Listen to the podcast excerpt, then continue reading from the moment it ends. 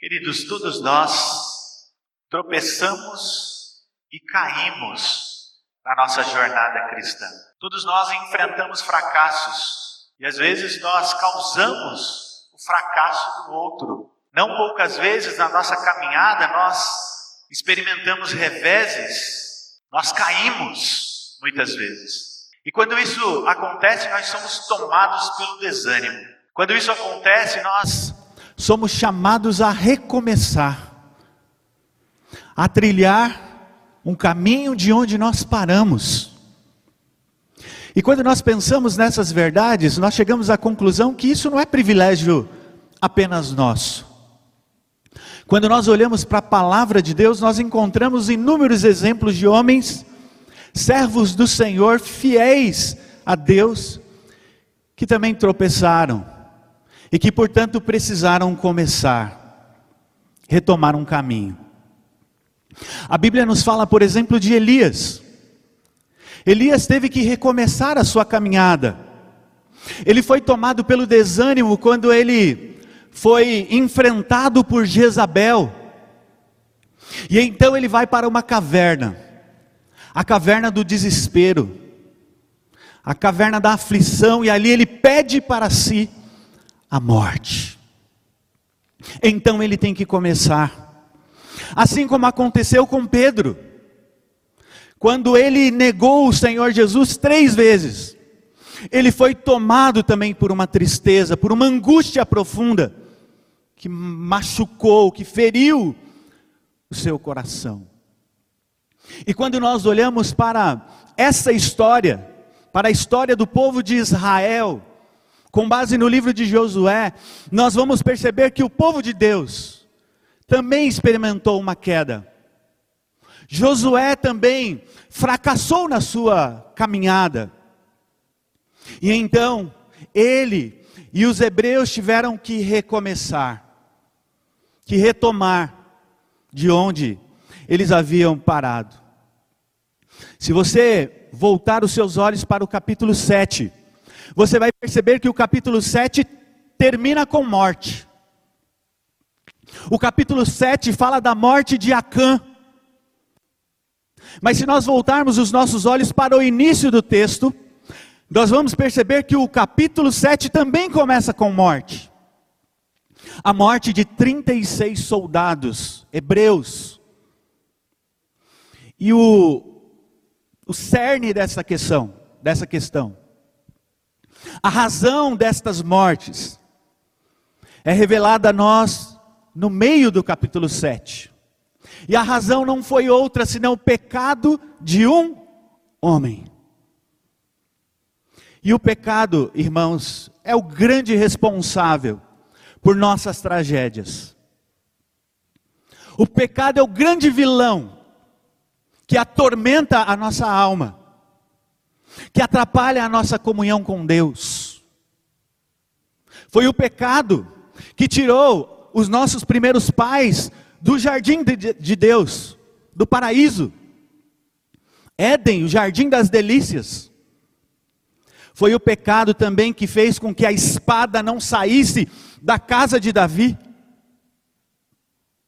Quando nós olhamos para a Bíblia, nós vamos perceber que foi o pecado que levou Judas Iscariotes a entregar o Senhor Jesus à morte. O que eu quero dizer com esses exemplos é que o pecado, ele é o grande responsável por nossas quedas, pelos nossos tropeços, por nossas perdas, por nossas derrotas, por nossas baixas. O pecado é o grande responsável por nossas tragédias. E a pergunta que nos cabe fazer é: o que fazer quando nós as experimentamos? O que fazer quando nós vivenciamos situações que nos levam ao desânimo? Quando, por exemplo, nós pecamos e desagradamos a Deus, o que nós precisamos fazer para passar da tragédia ao triunfo. Eu creio que esse texto traz para nós duas respostas. apresenta para nós dois caminhos, que se percorrermos, certamente nós passaremos da tragédia para o triunfo. E o que então nós precisamos fazer?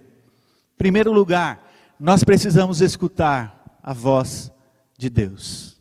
Veja comigo os versos 1 e 2. Disse o Senhor a Josué: Não temas, nem te atemorizes.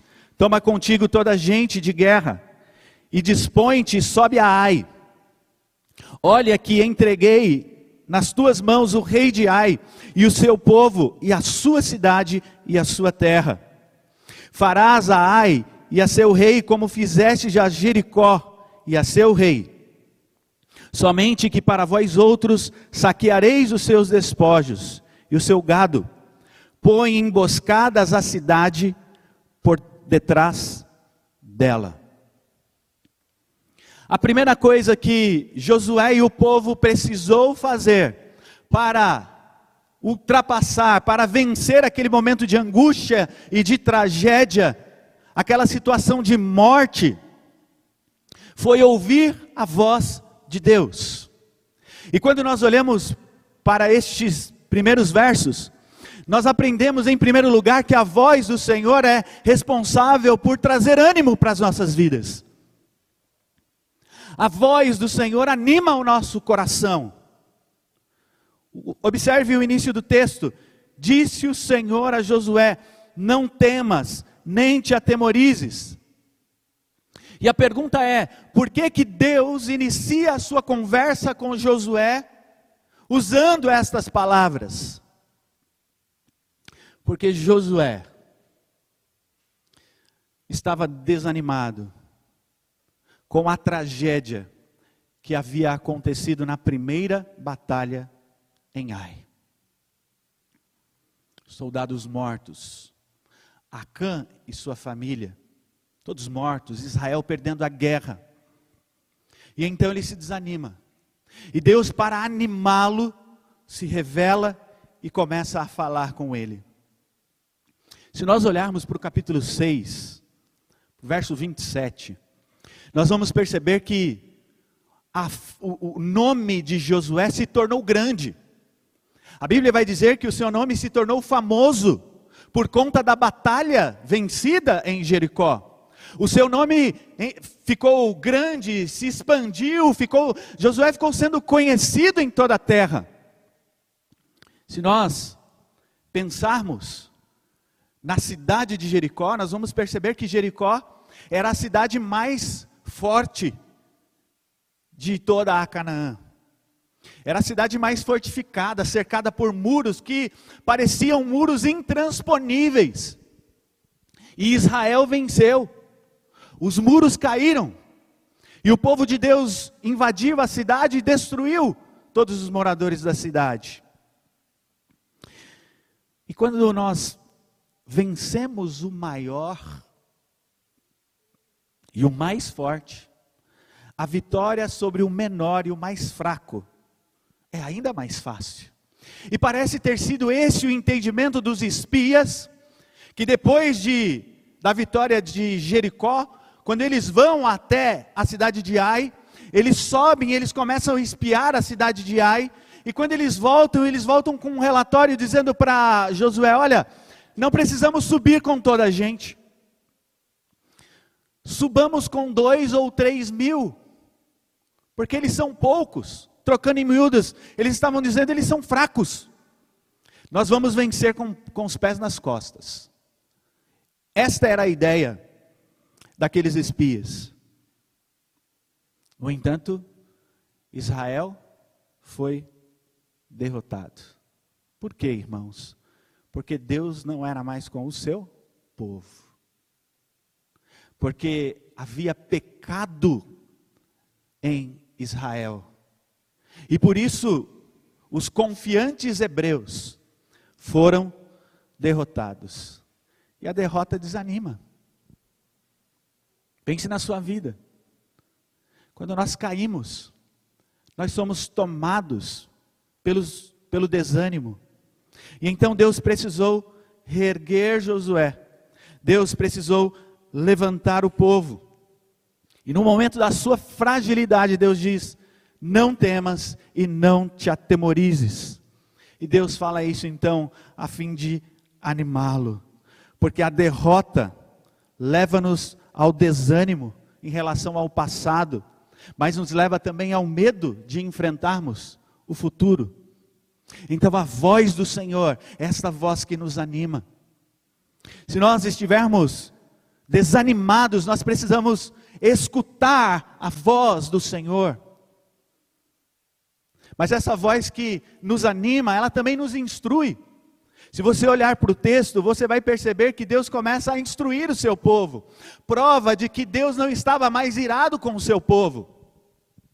Porque a sua ira havia sido aplacada com a morte de Acã e toda a sua família. Diz o texto final do capítulo 6, 7 que a ira de Deus se aplacou, saiu do meio do povo.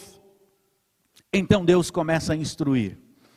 E Deus diz assim: Toma contigo toda a gente de guerra e dispõe-te, sobe a Ai. Verso 2: Farás a Ai a seu rei, como fizeste a Jericó e a seu rei. Somente que para vós outros saqueareis os seus despojos e o seu gado.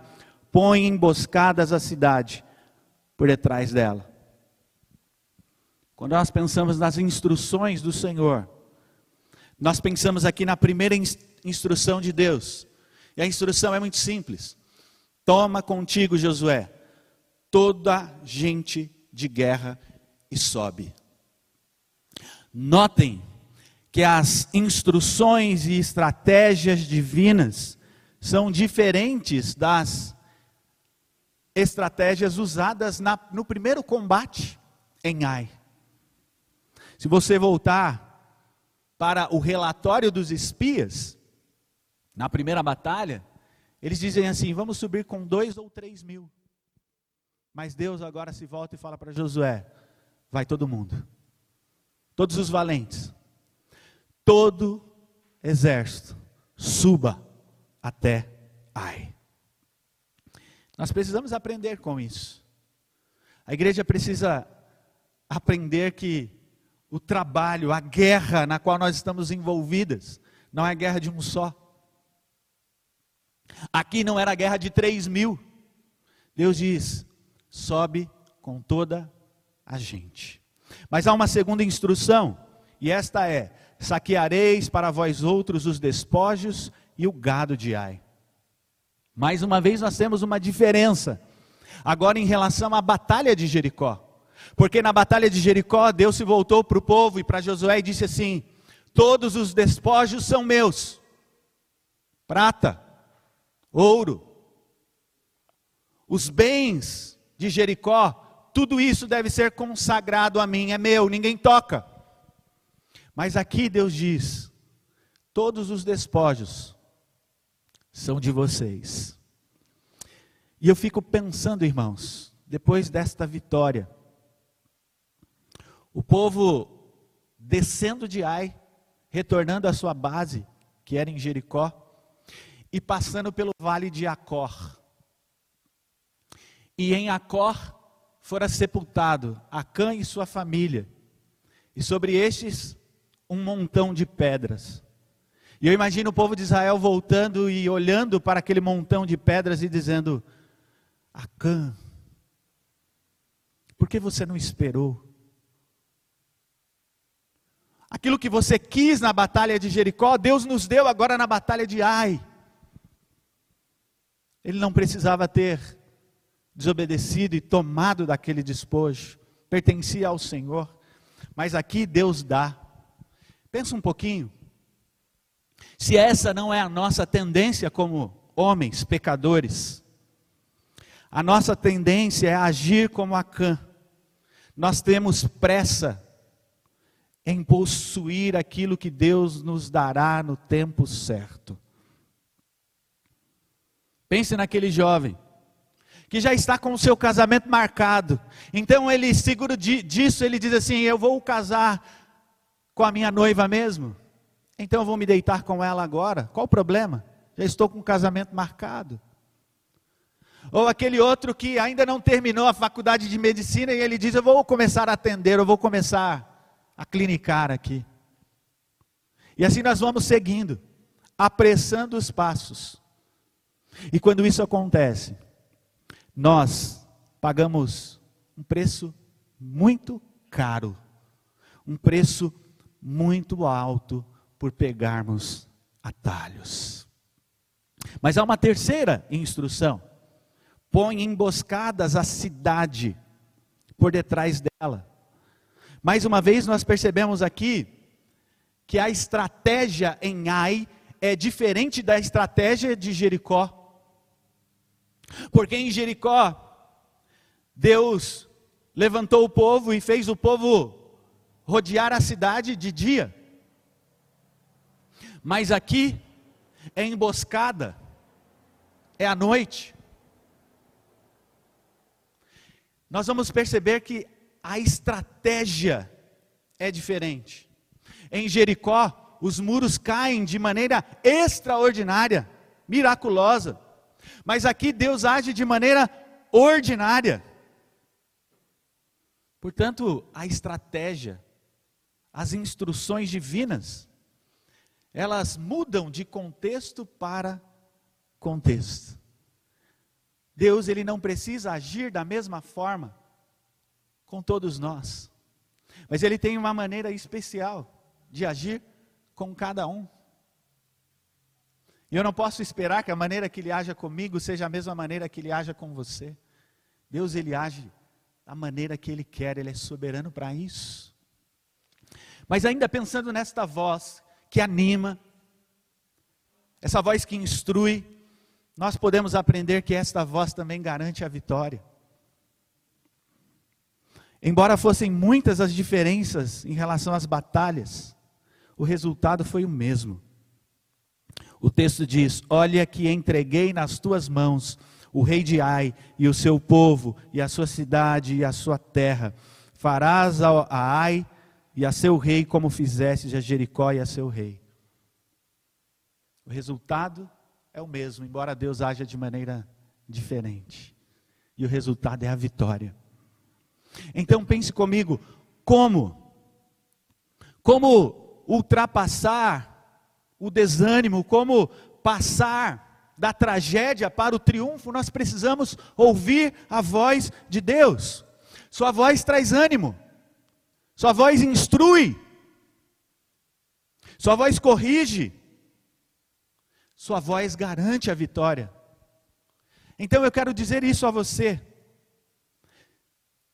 Se de repente essa é a sua situação, Procure escutar o que Deus está dizendo a você. Ouça a voz de Deus. Esse é o primeiro aspecto que eu gostaria de destacar. Mas quando nós pensamos nesta situação em que passamos da tragédia para o triunfo, nós aprendemos uma outra lição que é fundamental e é importante. Para passarmos da tragédia ao triunfo, nós precisamos também obedecer a Deus. Não basta só ouvir ou escutar a voz de Deus, nós precisamos obedecer a Sua palavra. Então, logo Josué ouve a voz de Deus, ele começa a agir. E no verso 3 nós temos três ações de Josué. Primeiro, diz o texto que ele se levanta, escolhe 30 mil homens e depois os envia de noite. Veja aí, então, Josué se levantou e toda a gente de guerra para subir contra Ai. Escolheu Josué 30 mil homens valentes e os enviou de noite. E duas ações vale aqui destacarmos. Primeiro, o ato de levantar-se. O texto diz que Josué se levantou. E o se levantar aqui é uma expressão militar. É alguém que está, como que dizendo, sim, Senhor. É alguém que está sendo arregimentado para a batalha. Josué está pronto. Mas isso também ilustra para mostrar que a situação do ânimo de, de Josué começa a mudar. Porque se você olhar lá para o capítulo 7, quando Israel perde a guerra, diz o texto que ele se prostra. Ele traz cinza sobre a sua cabeça, junto com os anciãos. Josué está derrotado, irmãos. Mas ao ouvir a voz de Deus,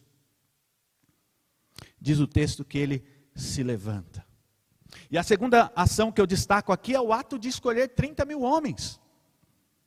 Note que, mesmo tendo o Senhor ao seu lado nessa batalha, na segunda batalha de Ai, ele obedece a Deus e ele escolhe 30 mil homens. Mas o raciocínio dele poderia ser diferente. Ele poderia dizer: Não, agora o Senhor está comigo. Os 3 mil homens resolvem a questão. Aliás, nós nem precisamos de 3 mil homens. Eu sozinho, porque o Senhor está comigo. Mas ele não faz isso. Ele obedece a Deus. Isso traz uma lição para nós importante. E a lição é: nunca subestimar o inimigo. Ainda que Deus esteja ao nosso lado, nós não podemos brincar com fogo. Porque se brincarmos com fogo, nós corremos o risco de nos queimarmos. Não podemos ser imprudentes e descuidados. O fato de Deus estar conosco não nos dá direitos a desafiar o perigo. O diabo chegou para Jesus e disse a Jesus: Atira-te abaixo. O argumento dele é: Deus está contigo. E Jesus não faz. Então nós precisamos aprender com isso. Seguindo no texto, versos 4 a 9, nós vamos ver aqui a estratégia usada por Josué, suas ordens e o envio desses combatentes. Veja comigo aí, versos 4 a 9. Deu-lhes ordem, dizendo: Eis que vos poreis de emboscada contra a cidade, por detrás dela. Não vos distancieis muito da cidade e todos estareis alertas, porque eu e todo o povo que está comigo nos aproximaremos da cidade. E será que quando saírem como dantes contra nós, fugiremos diante deles? Deixemos-los, pois, sair atrás de nós, até que os tiremos da cidade, porque dirão: fogem diante de nós como dantes. Assim fugiremos diante deles. Então saireis vós da emboscada e tomareis a cidade porque o Senhor vosso Deus vô-la entregará nas vossas mãos. Havendo vós tomado a cidade, por-lhe-eis fogo, segundo a palavra do Senhor fareis. Eis que vos, eis que vô-lo ordenei. Assim Josué os enviou, e eles se foram à emboscada, e ficaram entre Betel e Ai, ao ocidente de Ai. Porém Josué passou aquela noite no meio do povo. E aqui, nesses versículos, onde Josué está falando aqui das estratégias e enviando o, os seus combatentes para a emboscada, é importante nós destacarmos aqui a confiança de Josué. Olha o que ele diz no verso 7: Tomareis a cidade, porque o Senhor vosso Deus vô-la entregará nas vossas mãos. Aqui nós temos uma expressão de confiança, um ato de fé. Mas o ato de fé de Josué, ele contrasta com a autoconfiança do rei de Ai. Porque lembram-se que na primeira batalha de Ai, o rei foi vitorioso. O povo de Deus subiu, os três mil, e o rei de Ai veio, e o povo de Israel bateu em retirada povo de Israel vem, perdeu a guerra. 36 soldados combatentes foram mortos. Isso encheu o coração do rei de Ai de confiança. E ele disse: Vamos até eles, vamos lutar, vamos guerrear, porque nós vamos vencê-los, assim como nós vencemos da primeira vez. Então, enquanto Josué está confiando no alto, no Senhor dos exércitos, dizendo: Nós vamos vencer, o rei de Ai confia em si mesmo, no seu braço, na sua força. Cuidado com a autoconfiança. Porque foi isso que também selou a derrota do rei de Ai.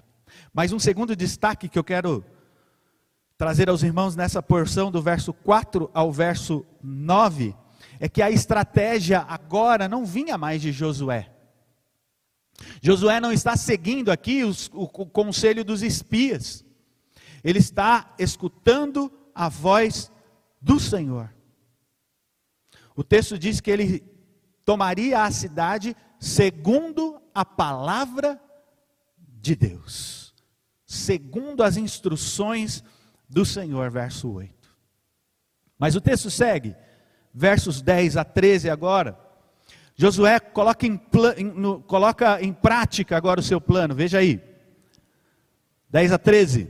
Levantou-se Josué de madrugada, passou revista ao povo, e subiram ele e os anciãos de Israel diante do povo contra Ai.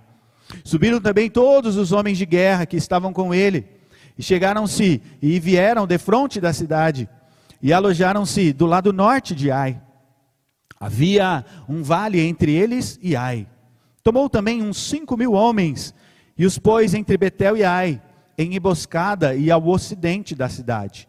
Assim foi posto o povo, todo o acampamento ao norte da cidade, e a emboscada ao, oriente, ao ocidente dela. E foi Josué aquela noite, até ao meio do vale. Um detalhe nesse texto, nessa porção. Se você olhar para o verso 3 e também olhar para o verso 9, você vai perceber que Josué sobe com um efetivo de 30 mil soldados. No entanto, os versos 10 a 13, Josué está, está aqui como que resumindo essa mesma história, esse mesmo momento. E quando nós olhamos em especial para o verso 12, o texto fala que ele sobe com 5 mil homens. Então a pergunta é: 30 mil ou 5 mil? Nosso entendimento, irmãos, é que ao resumir a história, Josué destaca 5 mil dentre os 30 que haviam subido para ficarem em emboscada. E eu digo por quê? Porque a cidade de Ai estava muito próxima da cidade de Betel. E então Josué precisava de um grupo para cuidar da retaguarda daqueles que estavam na emboscada. Por quê? Porque os valentes de Betel poderiam subir e encontrar aquele exército em emboscada. Então parece que Josué quer destacar aqui um grupo. E de fato, quando nós olhamos para a história, para o verso 17, nós vemos que os valentes de Betel se associam aos valentes de Ai, deixando a cidade então desprotegida, para que o povo de Deus pudesse adentrar. Com isso a gente percebe a perfeição do plano de Deus. Tudo que Deus faz é perfeito. Então a estratégia de Deus aqui ela é perfeita. Veja aí, sequência do texto, 14 a 17. Ah, o rei de Ai vai cair na cilada. Dá uma olhada aí, 14 a 17. E sucedeu que vendo o rei de Ai, ele e os homens da cidade apressaram-se e levantando-se de madrugada saíram de encontro a Israel à batalha de fronte das campinas porque ele não sabia achar-se contra ele uma emboscada atrás da cidade. Josué, pois, e todo Israel se houveram como feridos diante deles e fugiram pelo caminho do deserto. Pelo que todo o povo que estava na cidade foi convocado para os perseguir. E perseguiram Josué e foram afastados da cidade. Nenhum só ficou em Ai, nem em Betel, que não saísse após os israelitas e deixaram a cidade aberta e perseguiram Israel. Então aqui a gente percebe que a estratégia de Deus foi perfeita. Um grupo eh, na emboscada, atrás da cidade, outro grupo indo de frente. O exército de Ai sai juntamente com os de Betel e começa a perseguir Josué. Tudo certinho. Na sequência, versos 18 a 29, nós vemos o desfecho da história. E nós vemos a vitória do povo de Deus. nós vemos a destruição da cidade. E nós vemos o rei de Ai sendo capturado. Acompanhe na sua Bíblia aí, verso 18. Então disse o Senhor a Josué: Estende para Ai a lança que tens na mão, porque a esta darei na tua mão. E Josué estendeu para a cidade a lança que tinha na mão. Então a emboscada se levantou apressadamente do seu lugar, e ao estender ele a mão, vieram à cidade e a tomaram. E apressaram-se, e nela puseram fogo. Virando-se os homens de Ai para trás, olharam, e eis que a fumaça da cidade subia ao céu, e não puderam fugir, nem para um lado, nem para o outro, porque o povo que fugia para o deserto se tornou contra os que os perseguiam. Vendo Josué e todo Israel que a emboscada tomara a cidade e que a fumaça da cidade subia, voltaram e feriram os homens de Ai da cidade. Saíram os outros ao encontro do inimigo que assim ficou no meio de Israel, uns de uma parte, outros de outra, e feriram-nos de tal sorte que nenhum deles sobreviveu nem escapou. Porém o rei de Ai tomaram vivo e o trouxeram a Josué. Tendo os israelitas acabado de matar todos os moradores de Ai no campo e no deserto onde os tinham perseguido, e havendo todos caído a fio de espada, e sendo já todos consumidos, todo Israel voltou a, voltou a Ai, e a passaram a fio de espada. Os que caíram aquele dia, tanto homens como mulheres, foram doze mil, todos os moradores de Ai, porque Josué não retirou a mão que estendera com a lança até haver destruído totalmente os moradores de Ai. Os israelitas saquearam, entretanto, para si o gado e os despojos daquela cidade, segundo a palavra do Senhor que ordenara a Josué. Então Josué pôs fogo a Ai e a reduziu para sempre a um montão, a ruínas, até ao dia de hoje. Ao rei de Ai, enforcou-o e deixou-o no madeiro até a tarde, ao pôr do sol, por ordem de Josué, Tiraram do madeiro o cadáver e o lançaram à porta da cidade. E sobre ele levantaram um montão de pedras que até hoje permanece.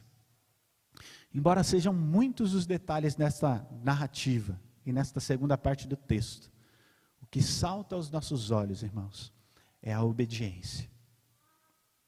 O que nós devemos fazer para sair da tragédia e passar ao triunfo? Nós precisamos ouvir a voz de Deus, escutar a voz de Deus, mas obedecer também a Deus. Veja o verso 3. No versículo 3, Josué obedece a Deus, arregimentando todo o efetivo para a batalha. Deus falou: Eu quero todo mundo. E Josué, sim, Senhor. Ele vai arregimentar todo o seu exército. Verso 8: No verso 8, Josué instrui seus comandantes para colocar fogo na cidade depois de tomá-la.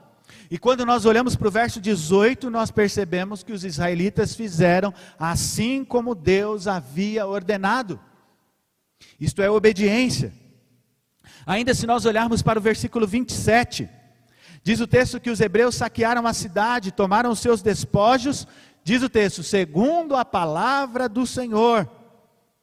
Isto é, segundo as instruções de Deus dadas a Josué, o povo fez exatamente o que Deus havia falado, o que Deus havia ordenado.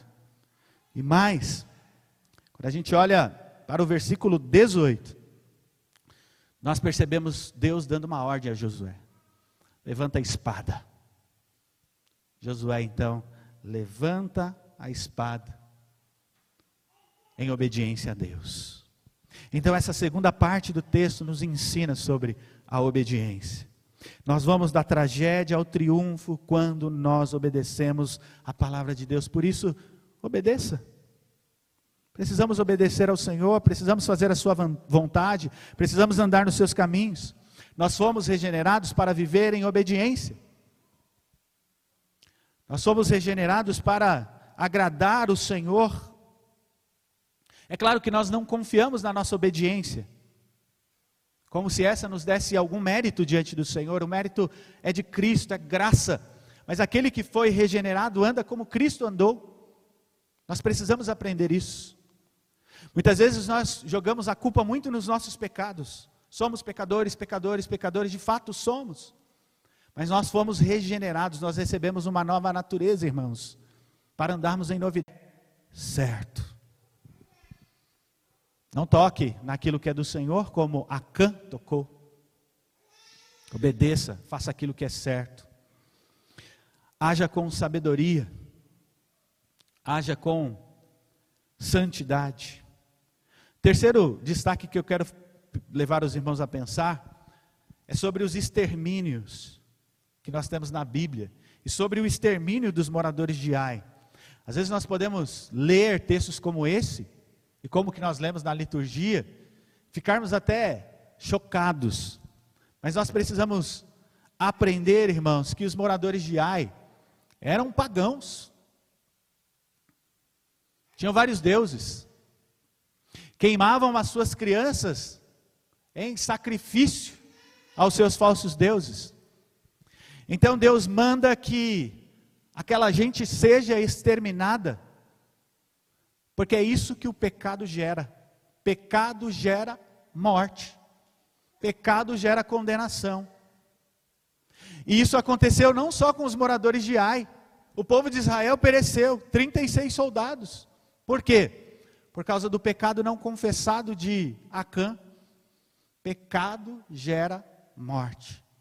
Então Deus, quando manda destruir todos os moradores de Ai, Ele está nos ensinando sobre a condenação de uma nação ou de uma cidade pecadora aos seus olhos, uma cidade que não foi alcançada por sua graça. Pecado gera tragédia, então fujamos do pecado. Ao exterminar todos os moradores de Ai, Deus também estava preparando a terra para que o povo pudesse habitar. Deus estava agindo de maneira preventiva, sabe por quê? Porque o povo de Deus é tendencioso. E o povo de Deus é facilmente iludido. O povo de Deus se influencia com facilidade.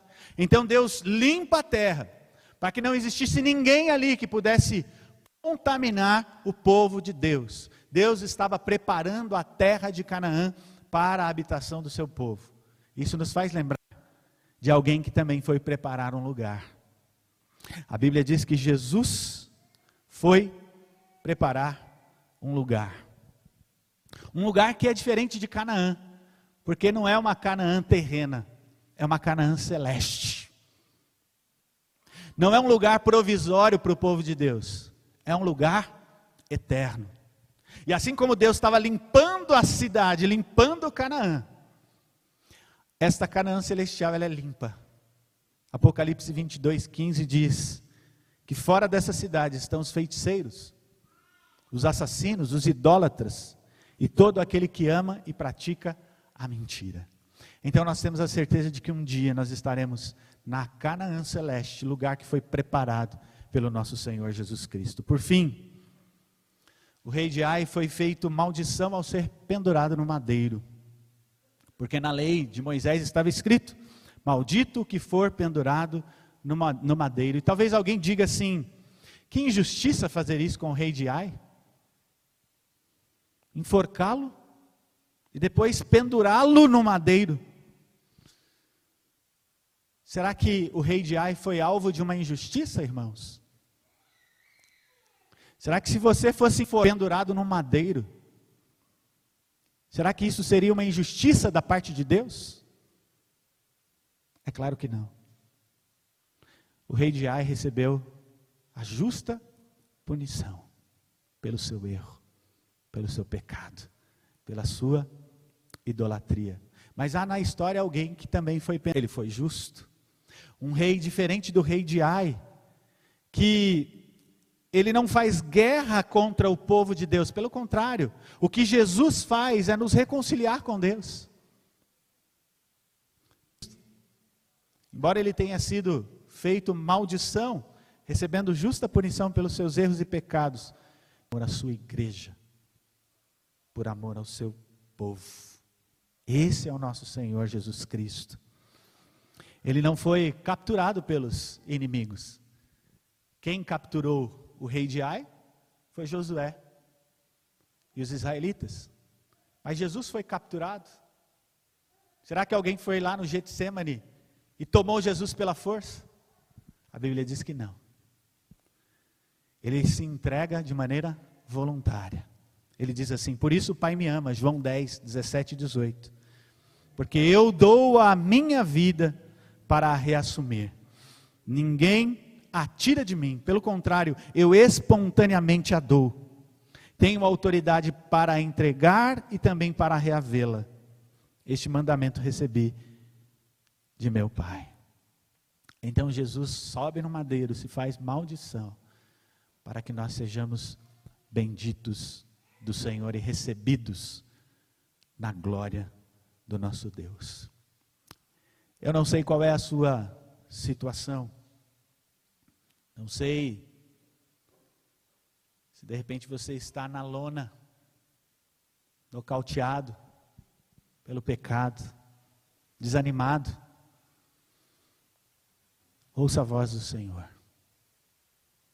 Obedeça a sua palavra. Você pode passar da tragédia ao triunfo. Então corramos para fazer a vontade de Deus. Estejamos atentos a ouvir a sua voz. E que Ele assim então nos abençoe. Amém.